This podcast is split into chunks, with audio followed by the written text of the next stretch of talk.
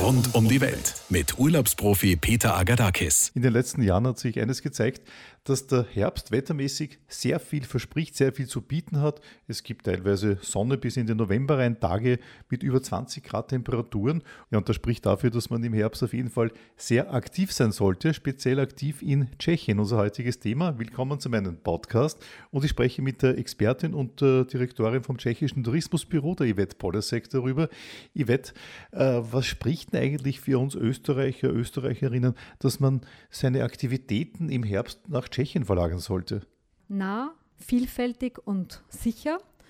Etwas, was man spontan entscheiden kann, etwas, was man kurzfristig entscheiden kann und etwas, wo man sehr schnell wieder zu Hause ist. Das ist, glaube ich, heute auch ein wichtiger Aspekt, dass man wirklich innerhalb von einer halben Stunde bis, wenn ich den entferntesten Punkt in Tschechien wählen würde, dass ich in vier Stunden wieder, in fünf Stunden zu Hause bin. Das heißt, ich kann wirklich spontan reagieren.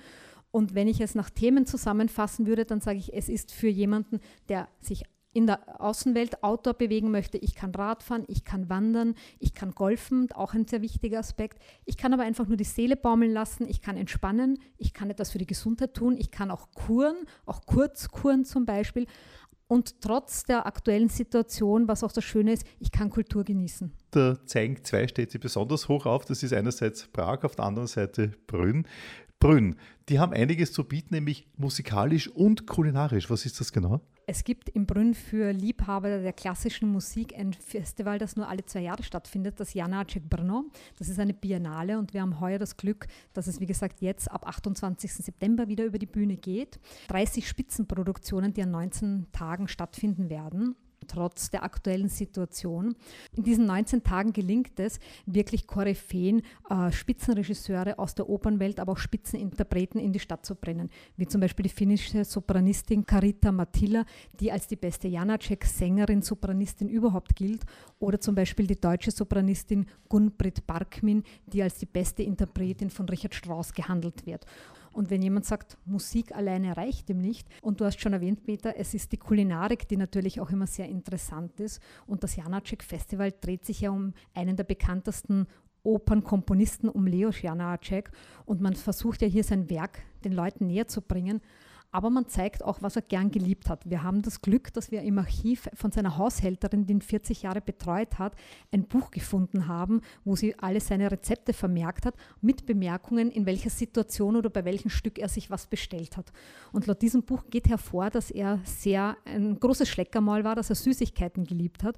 Und die Konditoreien in Brünn haben sich gesagt, naja, nur davon reden und ein Buch herauszugeben, das ist ein ist bisschen wenig. wenig. Ja. Und man hat sich geeinigt und jeder hat sich ein Rezept ausgesucht. Einer wird die Hagebuttenkekse anbieten, jemand anderer wird wieder seine Palatschinkentorte auf den Tisch bringen und den Gast verkosten lassen. Und so kann man sich durch Janaceks Lieblingsspeisen quasi durchkosten. Und das findet in mehreren Konditoreien statt, dieses äh, kulinarische Festival sozusagen dann, ja, oder? Da, hat die Tourismusinfo in Brünn das wirklich zusammengestellt, hat sich mit einzelnen Betrieben abgesprochen und es gibt dazu eben auch Unterlagen, Broschüren, die man sich dort abholen kann im Infozentrum und da kann man wirklich wandeln und weiß, in der Poststraße, in der Konditorei so und so gibt es dieses Rezept, diese Nachspeise zum Verkosten, der andere Betrieb hat die andere Nachspeise. Du, das klingt ja sensationell, die Opern quasi erschmecken.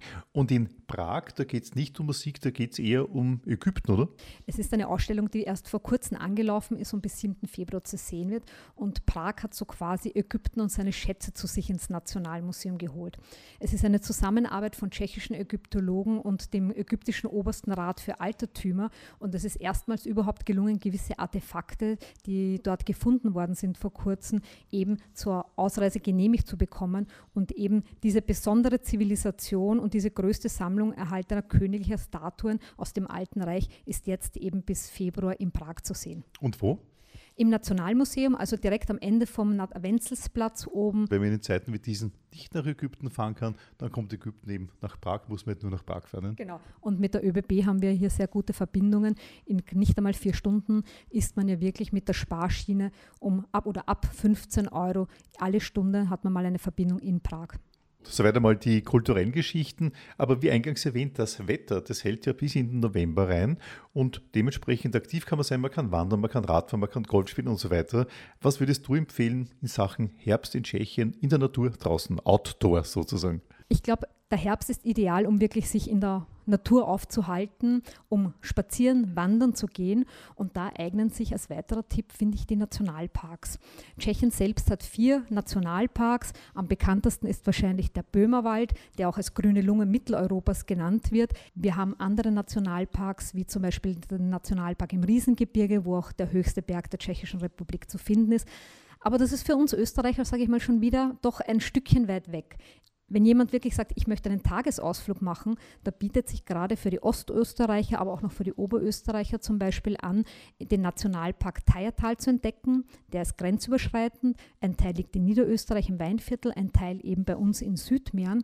Einsame Spazierwege, weil das Gebiet ist groß genug, um wirklich alleine in der Natur zu sein, obwohl er der kleinste Nationalpark in Tschechien ist und auch der jüngste seit dem Jahre 1991. Aber das Schöne ist, dass ich dort Natur auch mit äh, Geschichte kombinieren kann, weil mir selber scheint es gar nicht so, aber wenn man da zurückdenkt, so liegt der Fall des eisernen Vorhangs doch schon eine Weile zurück und viele junge Leute können sich eigentlich gar nicht mehr vorstellen, was das bedeutet hat. Ein Todesgürtel, ein eiserner Vorhang. Und wir haben gerade in diesem Nationalpark Teiertal bei der Ortschaft Tschischow das letzte Relikt dieses eisernen Vorhangs, dieses Gürtels eigentlich noch vor uns, wo wir es wirklich mit den Augen sehen können. Das heißt, es ist dann wirklich so gedacht zum Besichtigen quasi als Mahnmal. Ne? Und es ist wirklich mitten am Feld, wenn ich das so sage, wo ein Stück von diesem eisernen Vorhang stehen geblieben ist. Man sieht dort diese Panzerkreuze, die übrigens eine Erfindung der Tschechoslowakei noch sind, was man auch dort erfährt. Man sieht eben diese Todeszone, die niemand betreten durfte, diese Zone oder diesen Streifen zwischen den einzelnen Zäunen und hat eigentlich wirklich vor Augen, wie das gewisse gewirkt haben muss. Die Atmosphäre zum Glück ist nicht mehr gegeben, aber auch so kann es noch bedrückend sein. Ja, das ist auf jeden Fall eine sehr spannende Geschichte, dieser Fernradweg mit dem Namen Euro Velo 13. Und von der Südböhmischen Tourismuszentrale ist uns jetzt der Onche Flemmerer zugeschaltet. Beschreiben Sie diesen tollen Radweg ein bisschen, der muss ja sensationell sein, der führte faktisch wirklich auf den sogenannten Todesstreifen, wie das damals geheißen hat. Von wo bis wohin geht der eigentlich? Es beginnt am Barensee und geht zum Schwarzen Meer entlang, den ganzen eisernen Vorhang durch Europa. Von dem Böhmerwald, durch Meerviertel, durch Südböhmen, auch durch Regionen Wysochina und Südmähren und Waldviertel und äh, Weinviertel, 350 Kilometer lang. Und es ist eine interessante Landschaft dort, weil die Menschen konnten nicht 10 Kilometer vor der Grenze gehen. So, es ist sehr erhaltene Natur. Ein total spannender Radweg, der teils auf Asphaltstraßen, teils auf Stotterstraßen führt und wirklich, weil dort nie gebaut wurde, eine absolut unberührte Natur vorherrscht. Ne? Es war nicht nur der Grenze, aber dort war ungefähr fünf Kilometer nach Inland ein Gürtel, wo, wo keine Menschen lebten und man konnte normalerweise nicht, nicht das betreten, diese, diese Gürtel. Der Natur ist dadurch ganz erhalten und es ist ein spezielles Gebiet. Die Kultur und mit der Geschichte der Eiserne Vorhang äh, das dadurch verbunden. Ja, und dann wurde mir in Südböhmen noch etwas empfohlen, nämlich der Goldsteig, früher mal eine Salzroute und heute einer der beliebtesten Wanderwege in Südböhmen. Goldsteig, das ist ein Fernwanderweg. Es geht durch Böhmewald und es geht durch zwei Regionen. Und zwar durch Südböhmen und dann durch Pilsner Region. Die Hauptstrecke ist etwa 300 Kilometer lang. Es geht rund um der Grenze. Es, es geht teilweise in Tschechien, teilweise in Österreich. Zurück zu dir, Yvette Bodasek. Du hast gesagt, eigentlich nicht nur Südböhmen ist schön, es ist überall spannend im Herbst in Tschechien. Und du hast einen ganz, ganz speziellen Geheimtipp, wo du sagst, eigentlich, das ist für dich etwas ganz Besonderes. Es gibt sehr viele unentdeckte Plätze und Orte in der Tschechischen Republik, gerade für uns Österreicher. Ich verwende nur ein Schlagwort, die tschechischen Felsenstädte. Das kennen hier die wenigsten. Man kennt vielleicht noch den Begriff des böhmischen Paradieses. Das sind Überbleibsel aus der Eiszeit, kann man sagen, wunderschöne Sandsteinformationen, Steine, die bis zu 60 Meter hoch sein können in geschlossenen Gebieten. 60 Meter? Bis zu 60 Metern zum Beispiel. Und vor allem der Fantasie sind dort keine Grenzen gesetzt. Es eignet sich wirklich für jedermann. Es gibt in diesen Regionen äh, Wege, die kinderwagengerecht sind, wo man wunderschöne Spaziergänge machen kann. Aber es gibt auch schwerere Wege, wo man über Leitern, über kleine Klettersteige wandern kann und einfach wirklich diese Sandsteinformationen aus verschiedenen Blickwinkeln betrachtet. Und wie gesagt, für uns am nächsten wäre wahrscheinlich das böhmische Paradies. Das liegt östlich von Prag. Ich selber bin dort schon mit dem Kinderwagen gegangen. Dann, wie die Kinder größer waren, sind wir über diese Klettersteige gegangen und es sind dann dort Steine, die sich nennen, zum Beispiel der Kapellmeister, der Leuchtturm, der Drachenzahn und das sagt schon sehr viel aus. Mein persönlicher Geheimtipp ist dann immer die Felsenstadt Andersbach. Die liegt nördlich von Königsgrätz, Richtung schon zur polnischen Grenze. Und das ist ein Rundweg, der ungefähr, wenn man flott geht, eineinhalb Stunden äh, in Anspruch nimmt. Wenn man langsam geht, es ist wirklich ein schöner Weg, wo man nicht zurückkehren muss, kann man bis zu drei Stunden gemütlich spazieren. Und dort auch wieder findet man eine Raupe, einen Golem, den Herrn Bürgermeister mit seiner Gattin zum Beispiel. Und es ist, wie gesagt, für jedermann etwas dabei. Wie weiß ich, wo was ist? Wie weiß ich, wie viel es gibt? Wo, wo erfahre ich das? Da meldet man sich am besten bei uns beim tschechischen Fremdenverkehrsamt in Wien. Wir sitzen ja in der Botschaft. Man kann uns telefonisch kontaktieren, per E-Mail über wien.checktourism.com und wir haben zu allem Materialien in deutscher Sprache, geben natürlich sehr gerne auch via E-Mail oder Telefon Auskunft. Also einfach sich bei uns melden, mit uns in Verbindung setzen und wir informieren sehr gerne. Etwas, was natürlich in Tschechien so überhaupt nicht fehlen darf und was ein ganz wichtiger Faktor ist in diesem Land, das ist Wellness und Kur. Und da gibt es ja ein riesengroßes Angebot, quasi flächendeckend in Tschechien, oder? Wellnessmäßig und kurmäßig ist Tschechien natürlich eine Weltmacht, kann man sagen. Wir sind bekannt für unsere Kurorte. Äh, wir haben hier eine sehr lange Tradition, die 700 Jahre zurückgeht. Wir haben einen der ältesten Kurorte überhaupt Europas in unserem Land. Tschechien ist hier aber nicht auf äh, dem alten historischen Stand stehen geblieben, sondern Tschechien hat sich hier sehr wohl weiterentwickelt. Man hat neueste Erkenntnisse einfließen lassen und die Kurorte heute sind wirklich auf den zeitgenössischen Gast vorbereitet. Moderne Hotels und so weiter, coole Geschichten. Genau, ne? wirklich moderne Hotels, aber auch vor allem Unterkünfte für jede Kategorie. Für jemanden, der eher eine einfache Pension bevorzugt, wird er genauso fündig werden wie jemand, der ein Vier- oder ein Fünf-Stern-Haus möchte, mit allem Komfort, mit allem Luxus. Und für uns Österreicher der nächste Kurt ist Luhatschowice in Ostmähren. Von Wien bin ich in zwei, zweieinhalb Stunden dort. Und das ist eben eine Gesellschaft, Lasne Luhatschowice zum Beispiel, die rund 10 Prozent des gesamten Kuranteils in der Tschechischen Republik äh, umfasst und die sich aber auch darauf spezialisieren, nicht nur Kuren anzubieten, sondern eben auch Wellnessaufenthalte in ihrem Repertoire haben. Die Häuser sind demnach auch ausgerichtet. Das eine Haus empfiehlt sich wie das Hotel Palace eher für den Kurgast, der drei Wochen bleibt. Das Hotel Alexandria ist eher zu empfehlen für jemanden, der eben ein verlängertes Wochenende macht. Und eine Spezialität, die auch die Österreicher sehr schätzen, ist das Haus Jurkovic in Luhatschowice zum Beispiel, weil wir uns dort ein bisschen heimisch fühlen. Und das ist gegeben durch diesen speziellen Baustil. Es gab vor rund etwas über 100 Jahren den slowakischen Architekten Dusan Jurkovic und ich sage persönlich immer, aber das ist nur meine persönliche Bezeichnung, das ist so ein volkstümlicher Tiroler Stil, den er da also eingebaut hat in das Hotel. Sehr viel Holz, sehr farbenprächtig, aber mitten auf der Kurkolonnade. Und ein ganz besonderes Unikum dort, man kann dort die mineralhaltigen Bäder in einer goldenen Badewanne genießen. Wie sind denn die Hygienemaßnahmen in Tschechien? Und Sicherheitsmaßnahmen im Sinne von Corona? Der Vorteil ist gerade bei diesen Kurbetrieben, die eben auch Wellness anbieten, dass sie natürlich nicht als reine Wellnesshotels gelten, sondern aufgrund dessen, dass sie ein sehr umfassendes Kurangebot haben, dass sie wirklich auf diesem Sicherheitsstatus oder auf dieser Sicherheitsebene der Krankenhäuser sein müssen. Und da habe ich mich selber überzeugen können, dass wirklich dort wirklich von der Hygiene und über Sicherheitsmaßnahmen wirklich größter Wert gelegt wird, dass dies umgesetzt wird, aber gleichzeitig, dass man sich gerade als Wellnessgast eigentlich nicht eingeschränkt oder irgendwie benachteiligt oder ja, eingeschränkt fühlt. Sag mal, ist in Tschechien Thermalwasser gleich Thermalwasser oder gibt es da von äh, Gemeinde zu Gemeinde, von Region zu Region gewisse Unterschiede? Es sind schon Unterschiede gegeben. Einerseits es gibt kalte Mineralquellen, kalte sprudelnde Quellen und es gibt warme. Karlsbad ist bekannt für seine warmen Quellen, die können bis zu 77, 79 Grad haben und müssen abgekühlt werden. Und dann gibt es wieder Orte, die vorwiegend eben kaltes Mineralwasser haben, mineralhaltiges Wasser. Und was sich noch unterscheidet, ist natürlich die Zusammensetzung, dass jeder Ort ein bisschen auf etwas anderes spezialisiert ist, auf eine andere Indikation. Aber es hängt, wie gesagt, mit den Stoffen zusammen, die in diesem Mineralwasser enthalten sind. Und was vielleicht auch ganz wichtig ist für den österreichischen Gast, dass man immer dazu sagen muss, dass er nicht einen, Therm einen Thermalort erwarten darf, wie wir es zum Beispiel aus Österreich kennen. Es sind, wie gesagt, Hotels, die sich äh, mit Thermalwasser arbeiten die, oder mit Mineralwasser arbeiten, aber es sind nicht diese großen Wasserparkanlagen, die wir zum Beispiel eben aus der Steiermark oder aus Tirol kennen. Kur und Tschechien, das ist ja schon seit jeher einhergegangen, nicht? Es ist wirklich eine Kombination. Es ist ein bisschen, auch wenn es modern eingerichtet ist, immer dieser bisschen dieser Flair dieser alten Monarchie noch immer. Kultur. Genau, Kultur. Und wie gesagt, man sieht es auch am Begleitprogramm, den die Orte bieten. Wie gesagt, sind es, seien es die äh, Promenadenkonzerte und das Drumherum überhaupt.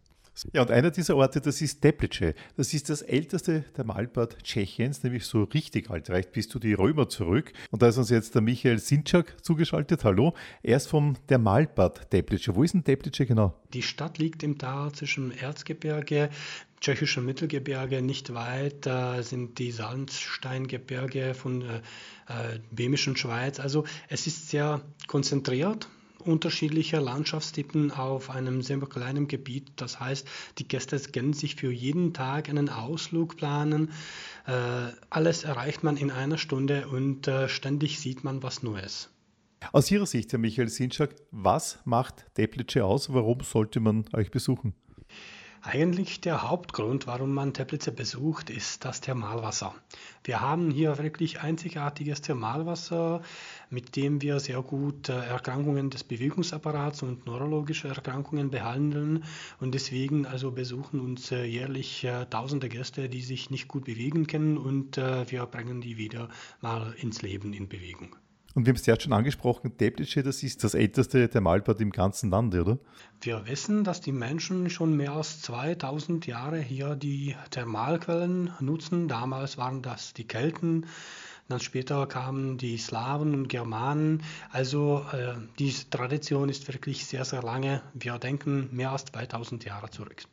Ja, und nicht ganz so weit zurück, aber doch einige Jahre zurück ist ein Gast, der öfters zu euch gekommen ist, Ludwig van Beethoven. Feiert ja heuer seinen 250. Geburtstag und nachdem der bei euch Stammgast war und viel komponiert hat bei euch, dementsprechend hat man auch das heurige Jahr nach Ludwig van Beethoven ausgerichtet. Ne? Weil Beethoven als Chorgast in Teplice fast drei Monate seines Lebens verbracht hat, ist das für uns äh, wirklich eine persönliche Sache. Wir arbeiten mit dem Beethovens Thema sehr viel. Eigentlich auch das größte Haus äh, in der Stadt äh, trägt heute seinen Namen.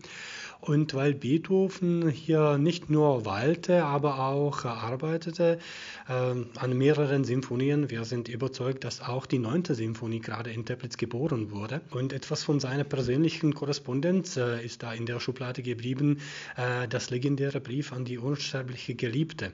Und welche speziellen Aktivitäten gibt es dann heuer in Sachen Ludwig van Beethoven?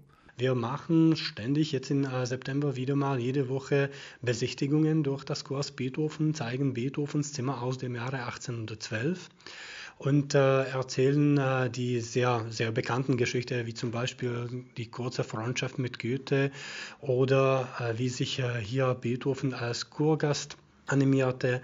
Auch im Café-Restaurant Beethoven, das sind eigentlich Räume von seinem ersten Besuch hier in Teplitz, einen guten Café, weil als wir recherchiert haben, dass er nicht nur Musikgenie war, aber auch sogar heute zu sagen Kaffeefreak, hat uns, hat uns das inspiriert, da wirklich einen sehr guten eigenen Kaffee für die Kurgäste dazu haben. Ein guter Kaffee ist immer gut, speziell wenn es ein Ludwig van Beethoven Kaffee ist. Ihr gebt aber auch eine Konzertreihe in Teplice auch in der Corona-Zeit auf jeden Fall. Ne? Auch die Philharmonie hatte jetzt die, dieses Jahr einen äh, tollen Plan, weil in Teplice findet auch regelmäßig äh, ein Festival, äh, Ludwig van, Be äh, van, Beethoven Musikfestival. Dieses Jahr sollte das schon der 56. Jahrgang sein. Das hat leider nicht geklappt, weil das war gerade im Mai und äh, Juni. Also in dieser Zeit waren die kulturellen Veranstaltungen nicht möglich, äh, aber ich denke, es kommt wieder mal Zeit, äh, wo man mit dem, äh, wo man mit dem äh, Beethovens Thema auf die Bienen kommt, weil gerade bei dem Festival spielen wir im Theater, im Kulturhaus, spielen wir in Kirchen unter dem freien Himmel.